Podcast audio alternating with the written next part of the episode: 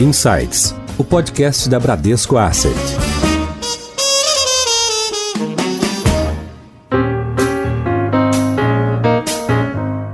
Olá, bem-vindos a mais um episódio do Insights, o seu podcast semanal da Bradesco Asset. Eu sou a Priscila Forbes e hoje nós vamos falar sobre o setor de papel e celulose. Este setor vem passando por grandes transformações está no centro da discussão sobre a mitigação de impactos ambientais, tanto pelo lado da substituição de materiais não renováveis, quanto pela questão dos créditos de carbono. Líder global na produção de celulose, a Suzano também produz matérias-primas para a fabricação de fraldas e para a produção de móveis. A sustentabilidade está no centro do modelo de negócios da empresa, que tem 900 mil hectares em áreas destinadas à conservação e uma meta ousada para 2030 remover 40 milhões de toneladas de carbono da atmosfera. Para falar sobre os desafios do setor e os projetos da empresa, convidamos hoje o CEO da Suzano, Walter Schalka. Walter, bem-vindo. Priscila, muito obrigado. Eu quero agradecer ao Bradesco e à Bram pela oportunidade de estar participando desse podcast. É um grande prazer estar aqui com vocês. Espero que a gente tenha uma hora muito agradável. O prazer é nosso e também de volta conosco o Renato Ensman, que é diretor executivo do Bradesco. Renato, bem-vindo de volta.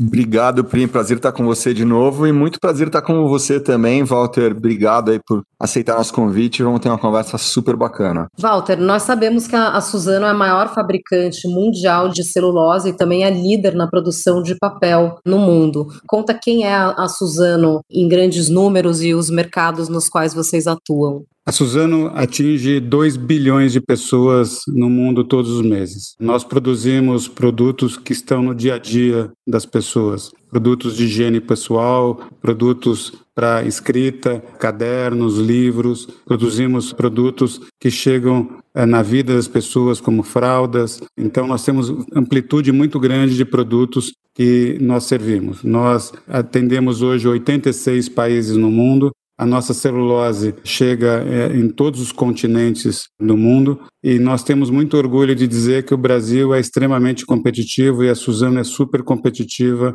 nesse setor. Nós temos um faturamento da ordem de 30 bilhões de reais ao ano, é um EBITDA acumulado esse ano, os dois primeiros trimestres desse ano, de 7,2 bilhões de reais, com uma significativa geração de caixa durante esse período. A nossa filosofia é uma filosofia de sair, Priscila, a partir da árvore, e hoje, a partir da árvore, nós geramos energia, nós geramos celulose e nós geramos, sequestramos carbono. Mas nós queremos no futuro fazer muito mais do que nós fazemos hoje, porque a celulose pode ser utilizada em outras aplicações, porque a lignina que hoje vira energia pode ser transformada em bioóleo ou em outras aplicações, e nós queremos sequestrar ainda mais carbono e ter muito mais impacto positivo na questão da sociedade. Walter, obrigado. A gente, a gente vai explorar bastante essa questão do carbono e de outros usos para celulose ao longo da conversa, que acho que esses temas aí são super interessantes. Mas queria primeiro entender um pouco mais, assim, principalmente do mercado de celulose, depois a gente fala de papel, que eu entendo o seguinte, quer dizer, é um, é um, é um mercado cujo crescimento está muito baseado em China,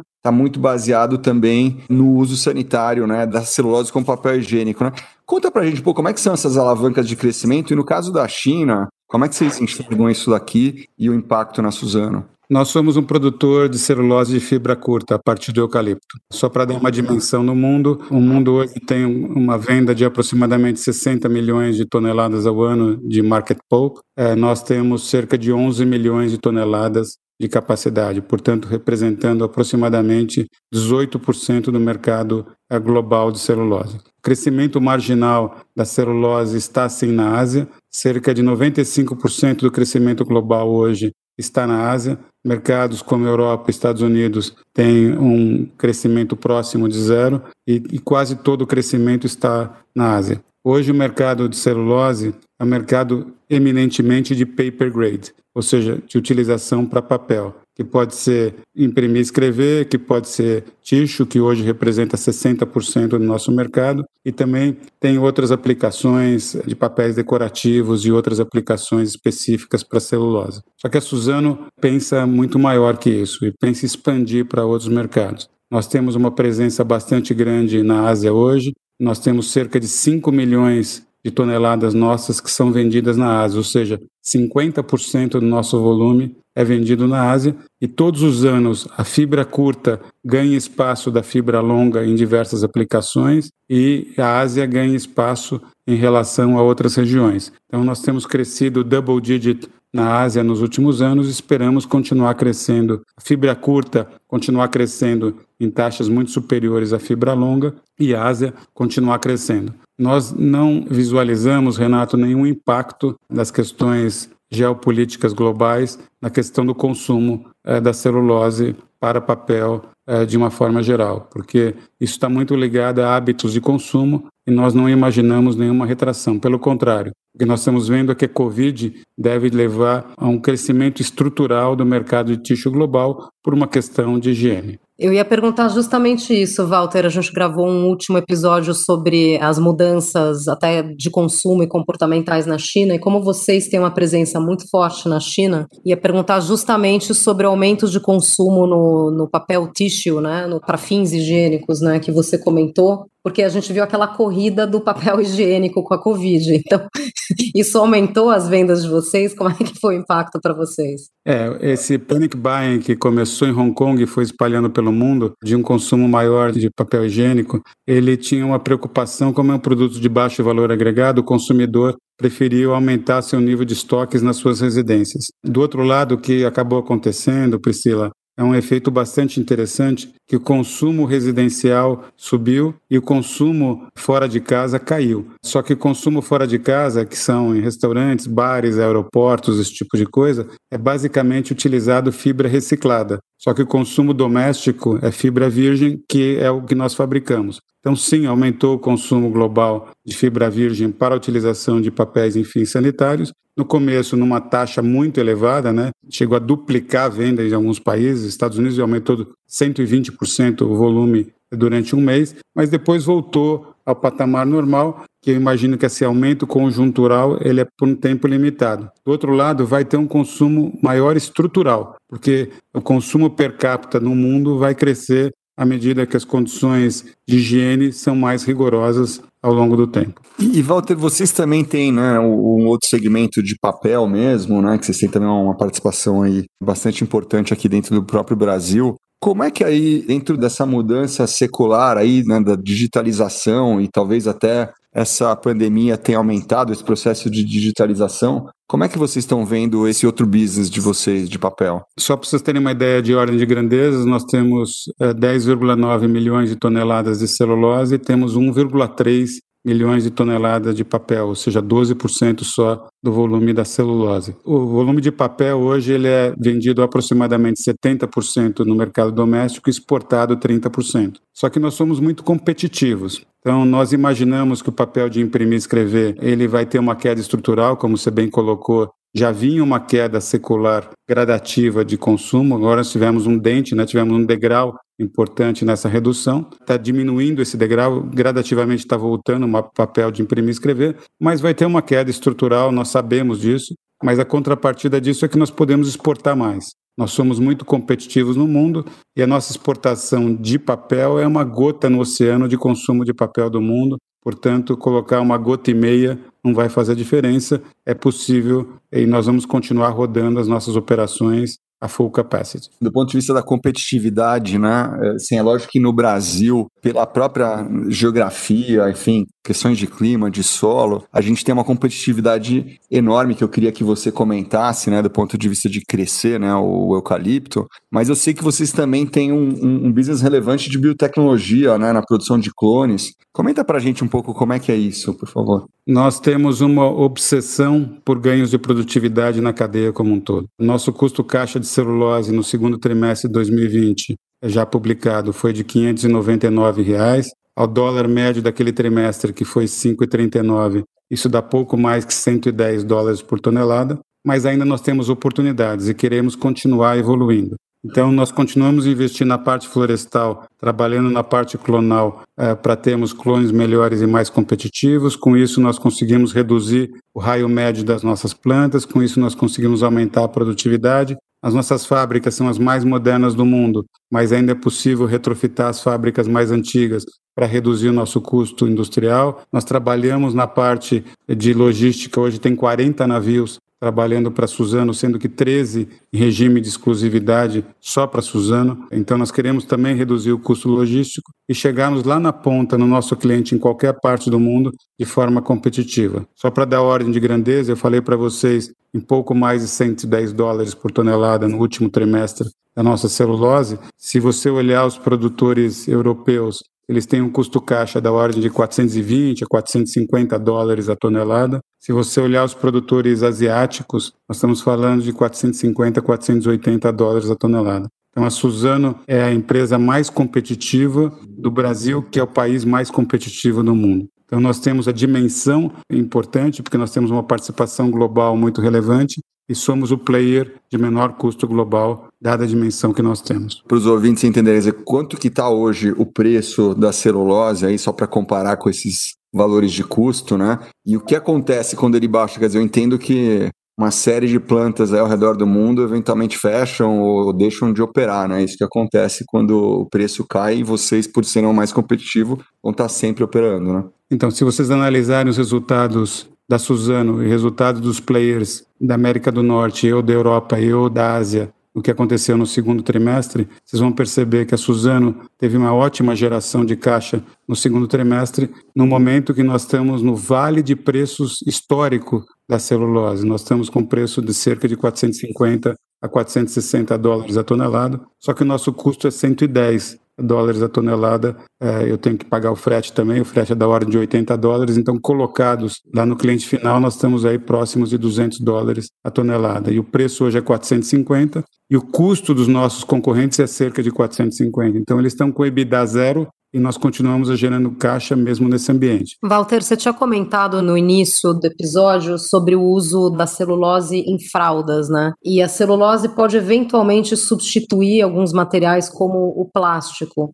Você pode comentar o que está sendo feito em, em, termos de pesquisa e desenvolvimento e de novos materiais que vocês estejam é, desenvolvendo? A nossa visão é que nós estamos melhor posicionados, a nossa indústria está melhor posicionada no mundo em relação a essa questão, Priscila, porque hoje as pessoas comparam plástico com a celulose, comparam qual é o preço do plástico e qual é o preço da celulose por tonelada aplicada. E eu acho que é um engano isso, porque no futuro nós vamos ter que comparar o plástico somado com o carbono que ele emite e a celulose retirada do carbono que ela sequestra e aí a celulose vai ser muito competitiva. Então, nós estamos desenvolvendo uma série de iniciativas de substituição de outros materiais. Vou dar alguns exemplos para vocês. Vou começar do mais simples, que é a substituição dos produtos do single-use plastics, que começa com canudo, copo e depois vai para embalagens plásticas. Isso vai, é um caminho que nós já estamos trilhando, já estamos comercializando produtos nessa direção. Depois, nós vamos começar a substituir para as outras aplicações. Eu vou dar um exemplo para que muita gente não conhece, mas o mercado têxtil global é um mercado de 106 milhões de toneladas ao ano, no ano passado. Esses 106 milhões de toneladas, 20 milhões de toneladas vêm do algodão, 80 milhões de toneladas aproximadamente vem do poliéster, que é, que é plástico, né? vem, vem da, derivado fóssil, e 6 milhões de toneladas vem de um produto que vocês podem olhar na etiqueta de vocês aí, na roupa de vocês, que chama viscose. A viscose vem da árvore. Só que nossa visão é que a fibra a partir da celulose pode ser muito mais do que 6 milhões no mercado de 106 milhões de toneladas. Então nós estamos desenvolvendo tecnologias e produtos para entrarmos nesse mercado de uma forma bastante agressiva. Vou dar outro exemplo que nós podemos utilizar, que é a injeção de produtos, misturar plástico com celulose visto que a celulose microfibrilada ou nanocelulose tem uma característica muito interessante de rigidez e que pode substituir outros produtos. Então, podemos fazer garrafa PET com uma parte sendo celulose. Então, estou dando vários exemplos onde a celulose pode entrar e ampliar de uma forma expressiva o consumo. A fralda, nós começamos há, há cerca de três anos a fazer celulose de fibra curta para fralda, aquele material que está dentro dos absorventes femininos das fraldas adultas ou de crianças, aquilo lá é celulose que a gente chama de fluff, e era 100% fibra longa. Hoje nós temos uma linha 100% dedicada já para fazer celulose de fibra curta para substituir esse material. Então, é uma multiplicidade de produtos que gradativamente vai aumentando a torta, aumentando a pizza de consumo de celulose global em substituição a outros materiais. Isso é um, é um desafio super interessante porque tem uma componente econômica interessante mas tem uma componente também ambiental muito positiva. Me explica uma coisa, então, Walter, primeiro, assim, quer dizer, dentro da estratégia, quer dizer, como é que vocês enxergam? Porque hoje, eu, eu pelo menos sempre pensei na Suzano como sendo, né, celulose primordialmente, né, como você falou, e tem, principal uso é tixo, mas tem alguns outros, e a parte papel. Essa, vamos dizer, a nova Suzano, né, com todos esses novos usos da celulose, você acha que isso daqui vai chegar a ser uma fração importante da receita da Suzano aí e, e em quanto tempo? Renato, acho que você tocou num ponto fundamental. Nós queremos ser competitivos na fabricação de celulose, seremos cada vez mais competitivos, só que nós tínhamos, todos nós, um viés de raciocínio que nós fazíamos celulose para fabricação de papel. E papel é uma alternativa para aplicação e utilização da celulose, mas a gente tem muitas outras alternativas para aplicação de celulose. Então, eu vejo a Suzano crescendo de forma gradativa e depois outros vão copiar também esse processo de utilização da celulose em outras áreas de aplicação humana. Então, nós temos um potencial enorme e nós anunciamos uma meta de nós temos 10 milhões de toneladas até 2030 para substituição de plásticos, ou seja, vai ser uma parte cada vez mais relevante da nossa venda será para utilização em outros produtos que não o que nós chamamos de paper grade, né, que é para celulose, para papel. Nós vamos utilizar para outras aplicações também. A outra parte da árvore é, hoje é a lignina, né? Então nós, uma parte nós transformamos em celulose, a outra parte da árvore, que é a lignina, nós queimamos e geramos energia elétrica. Então, Priscila, não sei se você sabe, mas nós exportamos energia elétrica. Nós somos produtores de energia elétrica. Eu vendo no grid mais do que eu produzo de energia elétrica. Só que nós podemos fazer mais com essa lignina. Nós podemos transformar em químicos, nós podemos transformar em bioóleo. Então, nós também estamos nessa vertente de utilização dessa outra parte da árvore em outras aplicações, criando uma mega possibilidade de negócios para Suzano e para a indústria de árvores do Brasil, não é? Porque outros também irão nessa mesma direção. Em alta.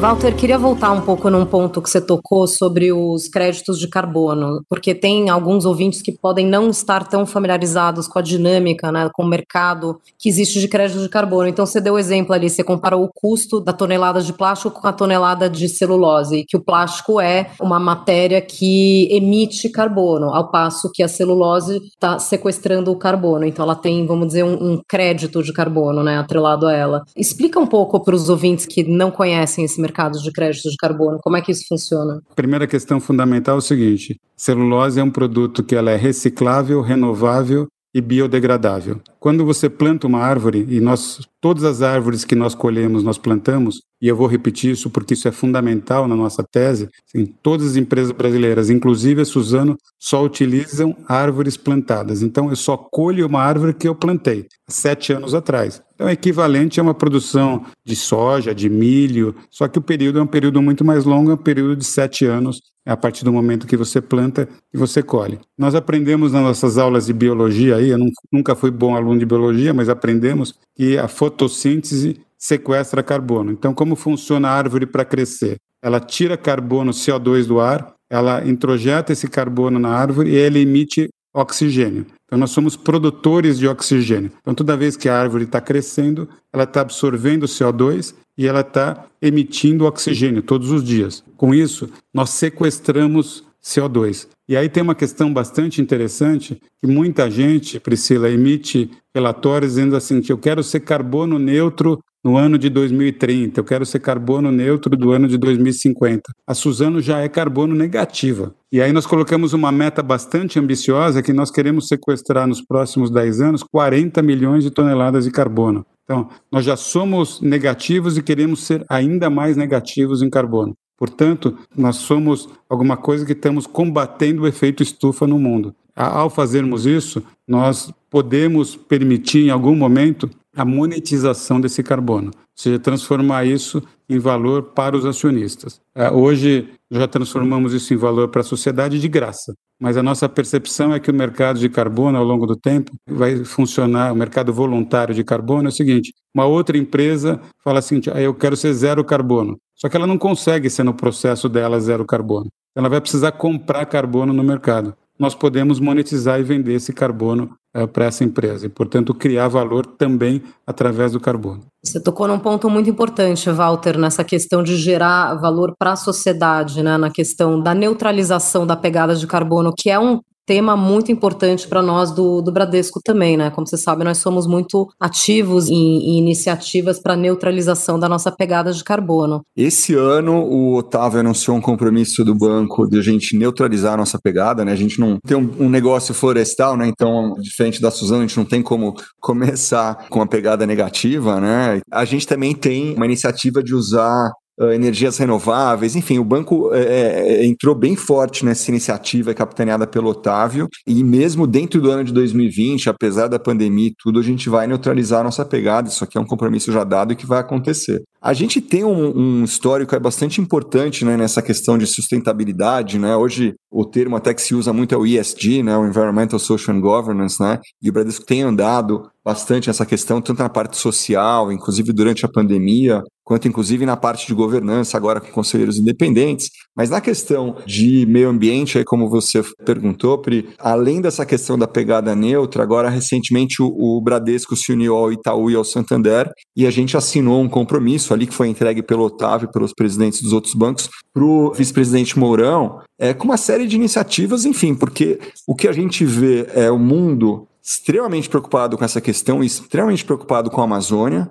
A gente vê essa questão de queimadas né, serem uma complicação aí que tem se tornado cada vez mais relevante, infelizmente. E aí, enfim, os três presidentes dos bancos juntos decidiram é, assinar essa carta, que é não só um, um pedido de ação, mas um, um, compromisso. Tem uma série de questões que a gente vai fazer, tanto do, do, ponto de vista de ajudar a floresta, quanto do ponto de vista de ajudar a comunidade, que a gente acha que é uma questão integrada. Né? Você tem que, de fato, achar formas da comunidade local ter uma sustentação, né? ter uma vida nobre, digna, para que essa questão se resolva, né? Mas eu vou passar para o Walter, porque eu sei que a Suzano é super ativa nesse, nesse assunto, e eu sei que o Walter tem se envolvido muito, inclusive naquele manifesto ali de vários CEOs, né? O Otávio era um deles, né? Eu sei que você tem atuado bastante, então eu queria te ouvir sobre, sobre essa questão da Amazônia também, Walter. Bom, em primeiro lugar, eu queria parabenizar o Otávio, parabenizar o Bradesco pela forma corajosa, positiva que tem é, se colocado nessa questão de sustentabilidade.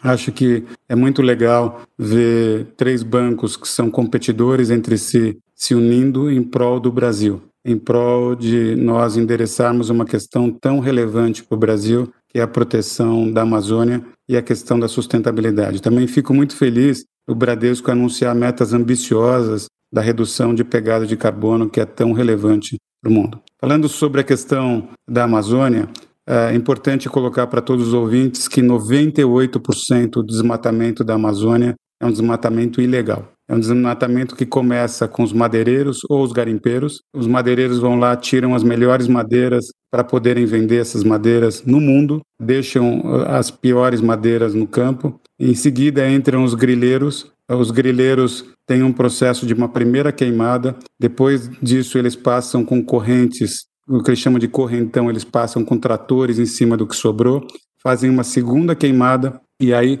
vão para o terceiro eh, grupo de pessoas, que é o pessoal geralmente de pecuária de baixo nível e às vezes um pessoal, um outro pessoal de soja para plantar. Uh, isso é extremamente detrimental ao Brasil. Como eu falei, são poucos ilegais ganhando dinheiro nas costas do Brasil e o Brasil não ganhando nada com isso. Nós temos um potencial enorme de criação de valor para o Brasil e transformar isso, o Brasil, numa potência ambiental. Porque o mundo depende da Amazônia. O mundo depende que nós venhamos a preservar a Amazônia. E nós temos que gerar recursos para dar apoio para a sociedade local. Então, a minha tese é o seguinte, que eu venho conversando bastante sobre isso com muita gente, é que nós deveríamos gerar uma contrapartida. Então, nós preservamos isso ao preservar, nós temos uma menor emissão de carbono. Não sei se vocês sabem, mas o Brasil é muito bem posicionado na questão de carbono no mundo, há uma exceção, que é a queimada na Amazônia. Se nós eliminarmos a queimada da Amazônia, nós vamos estar muito bem posicionados no mundo.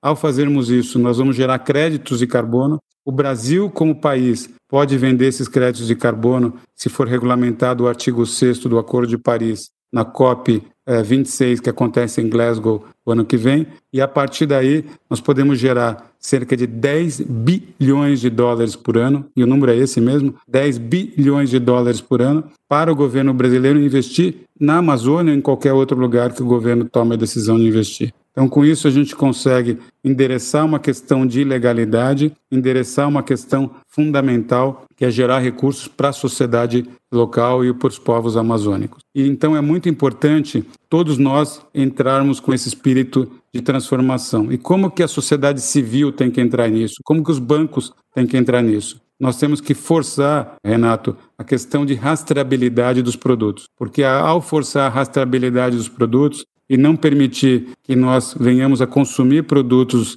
eh, oriundos de desmatamentos ilegais na Amazônia, nós estamos forçando as empresas a saírem desse movimento. Muitas empresas muito positivas já estão anunciando metas de rastreabilidade dos seus produtos. A indústria florestal brasileira, a indústria de árvores plantadas do Brasil, de papel e celulose do Brasil, já é certificada há mais de 20 anos, eh, já é rastreabilidade, já tem rastreabilidade há mais de 20 anos então, nós estamos muito tranquilos em relação a isso. Nós precisamos inserir outras cadeias no mesmo movimento. Então, nós precisamos de um movimento de comando e controle do governo para evitar as ilegalidades que tem na Amazônia e da sociedade para forçar a rastreabilidade. E com isso, nós vamos criar recursos suficientes pelo carbono para poder criar valor para todos os brasileiros e não limitados a um grupo muito limitado de ilegais. Do ponto de vista de investidores, né, que você fala bastante, e como né, a Suzano está super inserida nesse tema, os investidores perguntam, eles entendem essa questão,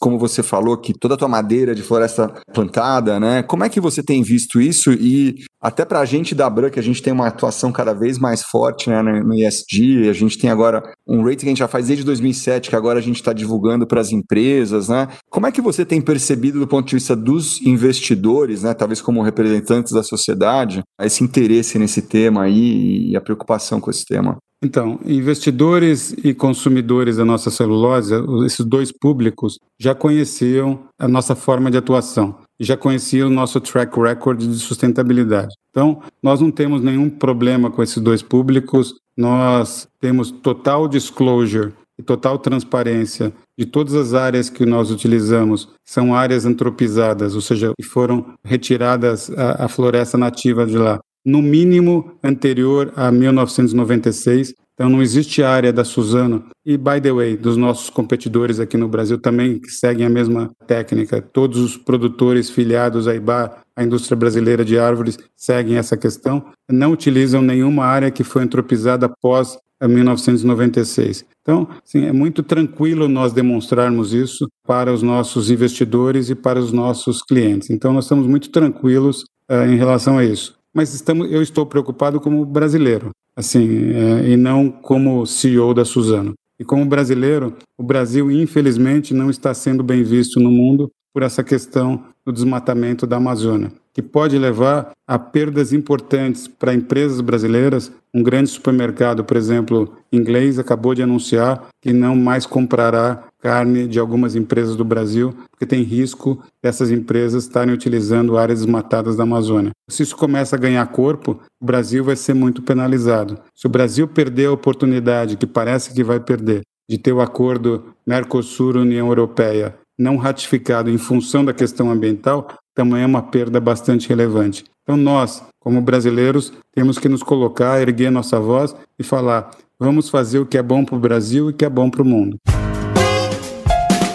Em Foco.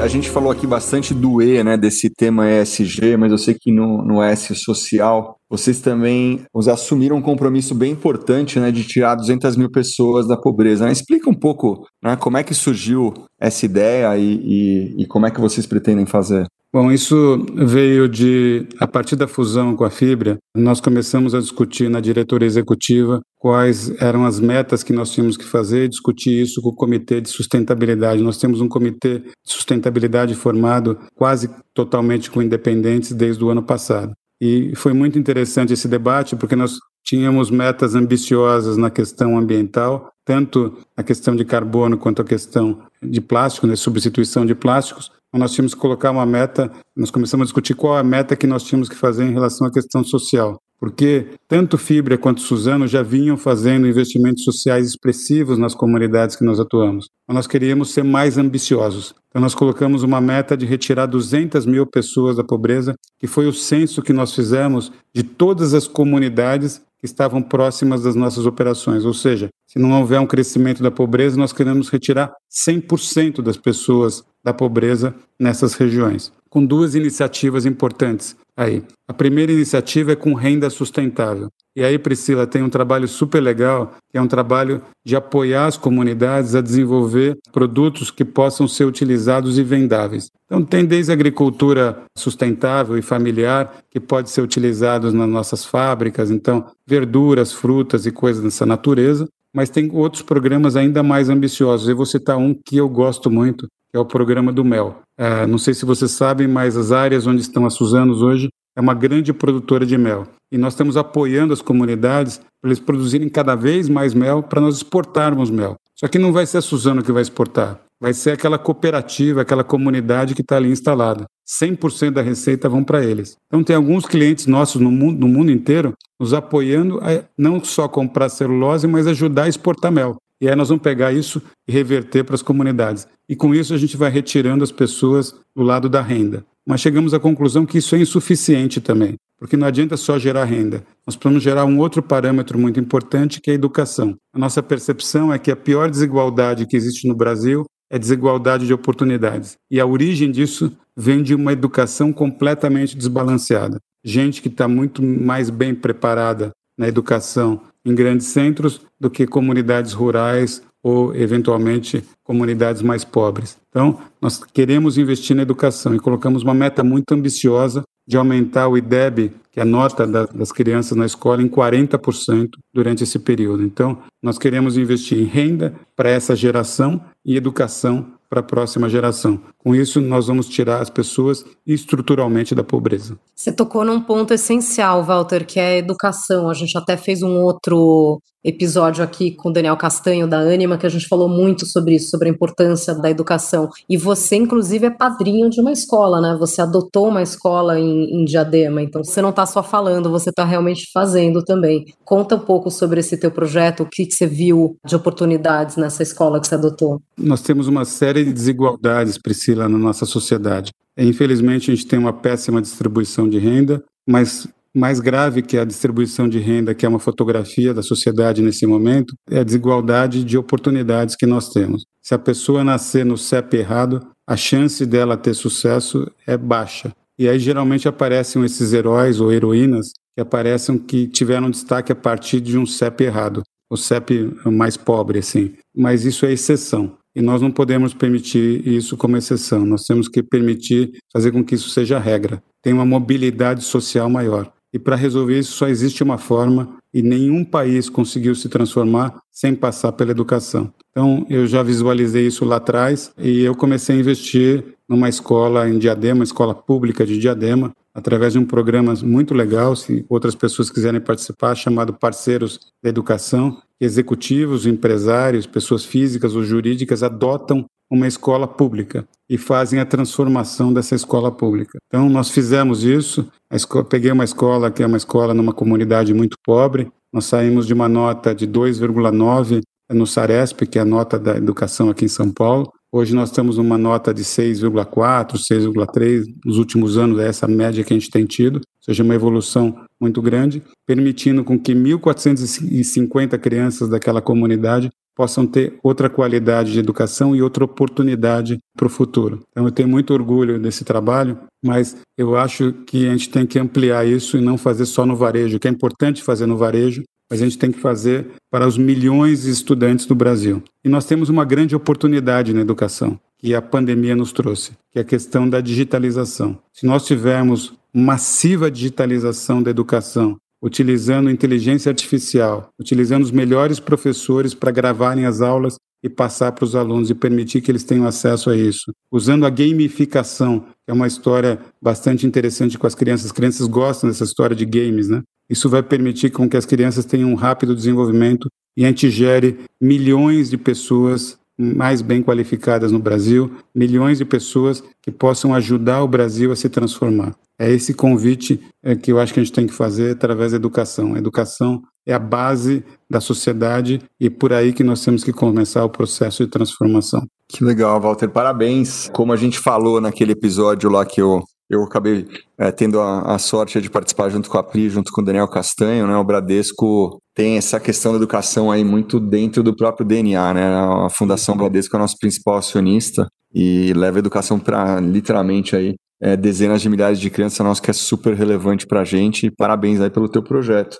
E eu conheço a história do Bradesco, da Fundação Bradesco. já visitei algumas áreas da Fundação Bradesco, não só em São Paulo, na Cidade de Deus, mas em outras regiões também, até na Fazenda Bodoquena. E eu queria publicamente aqui dizer que é um trabalho maravilhoso. É um trabalho fantástico. Vocês têm que ter muito orgulho do que vocês fazem com essas crianças. E eu, assim, eu fico emocionado de ver o impacto que o Bradesco traz sobre essas crianças na sociedade. Parabéns e meu mais profunda felicitação e reconhecimento. Que legal, obrigado, Walter. E realmente, assim, é motivo de orgulho mesmo, assim, né? A gente, eu sempre falo que é um privilégio a gente estar numa empresa que, né, a gente tem 30% do nosso tempo é dedicado, né, indiretamente a gerar valor para uma fundação que leva educação para dezenas de milhares de crianças, né? Então, é, é, é, de fato um privilégio, é quase como se estivesse numa, numa ONG por tabela, né? Então, é, é, é super bacana e a gente lá no Bradesco tem muito orgulho disso. Queria te mudar um pouco agora o, o assunto, que eu, né, esses, todos esses assuntos aí são super interessantes, mas eu queria explorar com você o tema da fusão e aproveitar para você contar um pouco como é que foi, porque é uma das maiores fusões né, do Brasil, que foi a transação que aconteceu entre a Suzano e a Fibra, né, criando aí a, a Suzano atual. A Fibra por si só já era né, uma combinação de de duas empresas ultra relevantes, né, que era a antiga VCP, que era do grupo Votorantim, com a Aracruz. Mas assim, eu, enfim, tive aí à frente aí do banco de investimento por muito tempo. Eu, eu, eu, eu mesmo já falei com você diversas vezes desse tema, né? era, era, era uma daquelas transações que todo mundo enxergava, mas assim, né, ela não, não acontecia, né?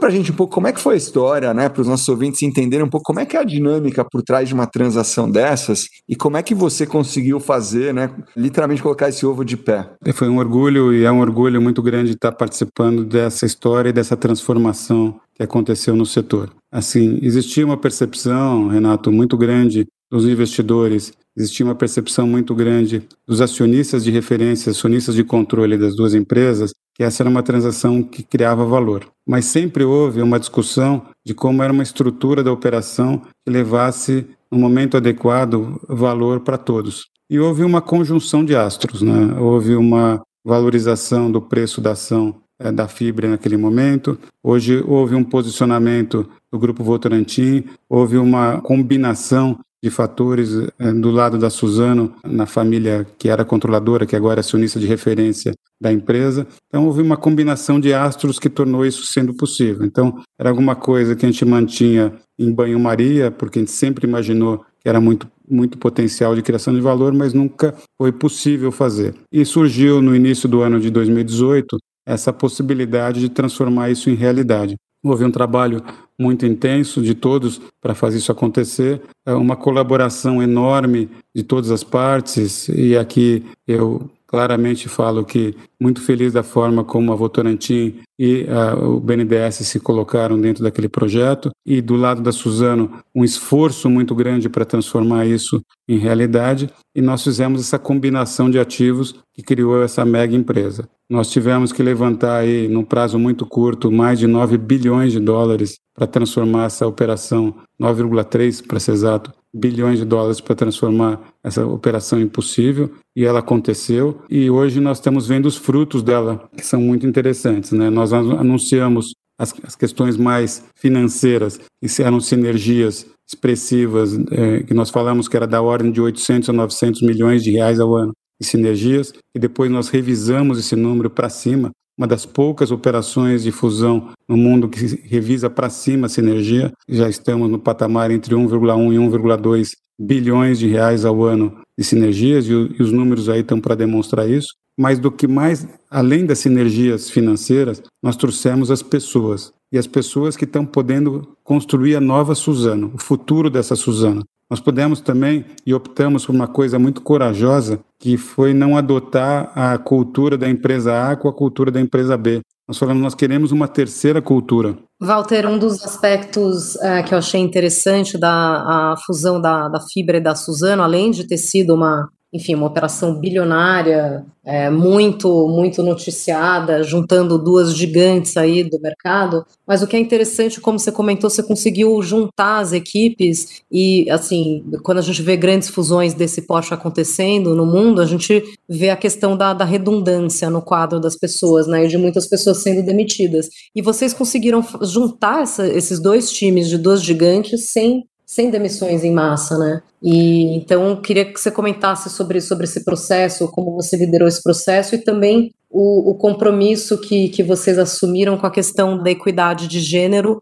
e com a diversidade no quadro de funcionários e de lideranças dentro da empresa. Então, Priscila, eu vou contar uma curiosidade para você, super legal, super interessante, que é o dia que foi anunciada a transação, um dos analistas de mercado perguntou assim, qual é o nome da empresa? E eu é, fui surpreendido, da nova empresa, né? E eu fui surpreendido com essa pergunta, eu não estava preparado para ela, nós não tínhamos discutido, nós passamos aí cerca de 60 dias com tantas questões jurídicas, legais e, e a questão concorrencial, a questão de financiamento, a questão de negociação entre as partes, que nós não nos atentamos para essa questão do nome da empresa. Aí eu voltei para casa e falei, ó, vou ter que discutir isso com o board, né? Então fui discutir com o conselho sobre a questão do nome da empresa e por uma questão de tradição, falei assim, ó, essa não é uma discussão que está no, no, nível do management, tem que estar tá no nível é, do conselho e, e, também da família, né? Porque é uma questão de longa duração, não é uma questão momentânea. E o pessoal optou por manter o nome Suzano. E aí eu falei, tá bom, eu topo manter o nome Suzano, mas eu queria fazer um pedido para vocês.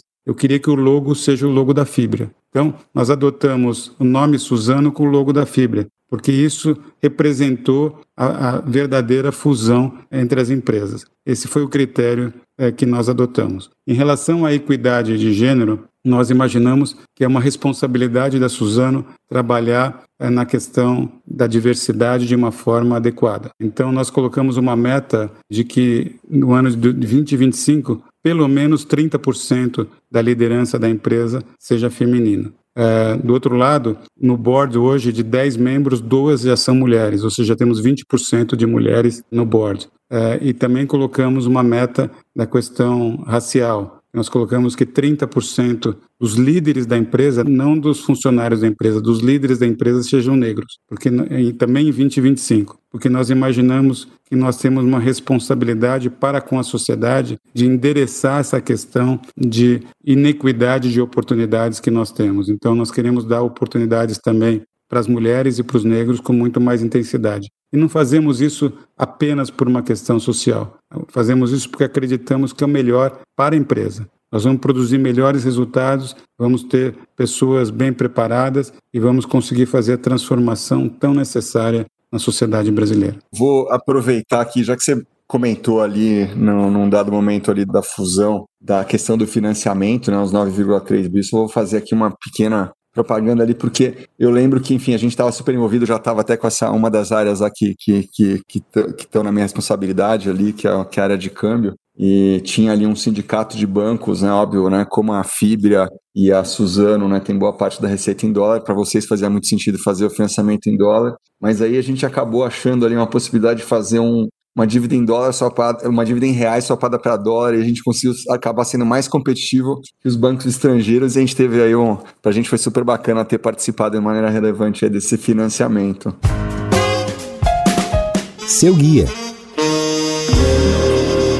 Boa parte aqui dos nossos ouvintes, né, é, ou estão em começo de carreira, estão ainda num momento onde eles né, vislumbram aí ter bastante tempo aí à frente, né? Você é uma pessoa que, enfim, já passou por diversas empresas, inclusive também passou por bancos, né? Agora está à frente aí da maior empresa de celulose do mundo. Que dica de carreira que você dá? Quer dizer, o que, que você acha aí que é, pode fazer a diferença aí para alguém que esteja no início ou mesmo aí no meio da sua carreira? A minha dica uh, que eu dou é o seguinte: ousem, não deixem a rotina, a manutenção do status quo dominar a sua vida e o seu dia. Você vai entrar numa operação, no começo com muita atividade transacional, que parece ser repetitiva, mas a sua responsabilidade é transformar a você mesmo e a área que você trabalha. Se você colocar metas de transformação e gradativamente ambicionando coisas maiores de transformação, você vai demonstrando que a sua capacidade de fazer é muito grande. Eu costumo dizer que tem executivos que são formuladores e executivos que são executores. Se vocês quiserem chegar num patamar mais alto na carreira de vocês, vocês têm que fazer as duas coisas simultaneamente. Tem que ser formuladores de transformações para fazerem na empresa, na sociedade, na vida de vocês, mas também tem que ser bons executores. E com isso vocês conseguem gerar visibilidade e oportunidade. E aí vocês vão crescendo gradativamente na carreira de vocês. É, eu sempre digo e repito o seguinte: vocês não podem se acomodar. Aquele que se acomoda não cresce. Então, tenham ambição, ambição sadia é positivo, mas ousem ao fazer transformações. Essa é a minha recomendação. Legal. Walter, agora eu queria entrar num tópico, indo mais para o Walter, pessoa física, e eu vou entrar num tópico que às vezes divide muito as pessoas calma, não estou falando de política. Eu vou te perguntar sobre futebol, porque eu sei que você é um, um, torcedor do Santos, então por isso eu até queria te perguntar como é que é o teu envolvimento aí com a Vila Belmiro. Eu sei que você é, você é bastante atuante junto ao clube, né? Então, eu adoro futebol, é uma coisa que eu, eu tenho, uma das minhas paixões é o Santos Futebol Clube. É, infelizmente, o Santos hoje não está numa posição adequada, mas nós temos eleição aí no final do ano, nós vamos montar um grupo de pessoas para ajudar a reestruturar também o Santos. É, eu participei da vida é, do clube no ano de 2010, 2011, junto com outros executivos e empresários, é, e nós tivemos muito sucesso. infelizmente, o legado que nós deixamos foi gradativamente sendo erodido e o Santos hoje está numa posição muito delicada. Nós tivemos a sorte naquele momento também de ter Neymar, Ganso e outras pessoas no time, conseguindo levar o Santos a ganhar a Libertadores em 2011, nós estávamos lá. Temos certeza que nós vamos passar também pela reestruturação do Santos a voltar a colocar o Santos no patamar que o Santos merece. Então, eu convido todos os santistas para nós nos unirmos nesse objetivo.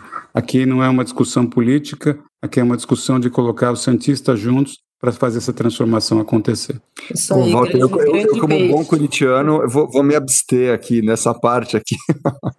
É, Renato, no futebol você torce para quem? Corinthians. Eu estou pensando no futebol, Renato. no carnaval também, tá? Bom, encerrando agora, após essa convocação aos, aos Santistas, a gente encerra hoje essa conversa muito rica com Walter Schalka, CEO da Suzano. Walter, muito obrigada pela sua participação. Obrigado, Priscila. Obrigado, Renato. Eu quero parabenizar vocês por estar fazendo essa série de podcasts, mas parabenizar o Bradesco e a Bran pela forma contributiva ao longo de toda a história que vocês têm tido a favor da sociedade, a favor de uma, fazer uma sociedade melhor, mais justa, mais equilibrada, desenvolvendo pessoas e liderando transformações tão fundamentais para o Brasil. Então, parabéns a vocês e muito obrigado pela oportunidade de estar com vocês aqui hoje. Nós que agradecemos e obrigada também, Renato Ensman. Obrigado, Primo. Prazer estar com você. E, Walter, muito obrigado. Sempre muito bom te ouvir. Parabéns pela tua história, parabéns pelo que vocês têm feito na Suzano, a tua liderança. São poucos é, empresários executivos que falam no Brasil, você é um cara que sempre tem coragem de falar, então parabéns por tudo que você tem feito e obrigado pela conversa, foi demais. Obrigado, pessoal. E dali, dali peixe, tá? um abraço. Um abraço. Vocês que nos acompanham por aqui já sabem, toda semana tem um episódio novo no seu Insights. Fiquem ligados e até a próxima. Tchau.